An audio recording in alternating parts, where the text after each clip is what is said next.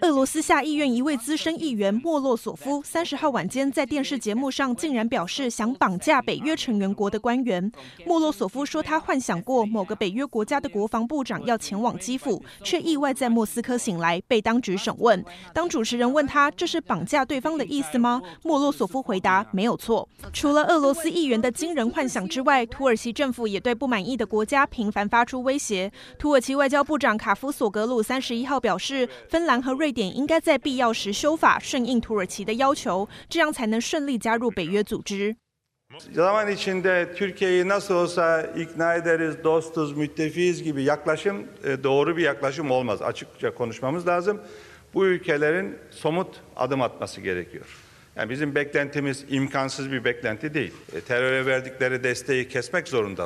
土耳其以芬兰、瑞典窝藏恐怖分子，还有在二零一九年对土耳其实施武器禁运为由，反对两国加入北约。对于土耳其的指控，瑞典是矢口否认。土耳其声明，芬兰、瑞典必须停止支持恐怖团体，禁止他们在境内举办任何活动，还要支持安卡拉当局的反恐军事行动，并取消对土耳其的所有武器出口限制，除非满足上述要求，不然土耳其就不会撤销否决立场。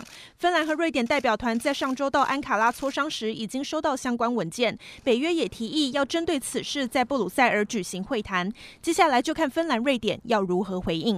欢迎新闻刘千文综合报道。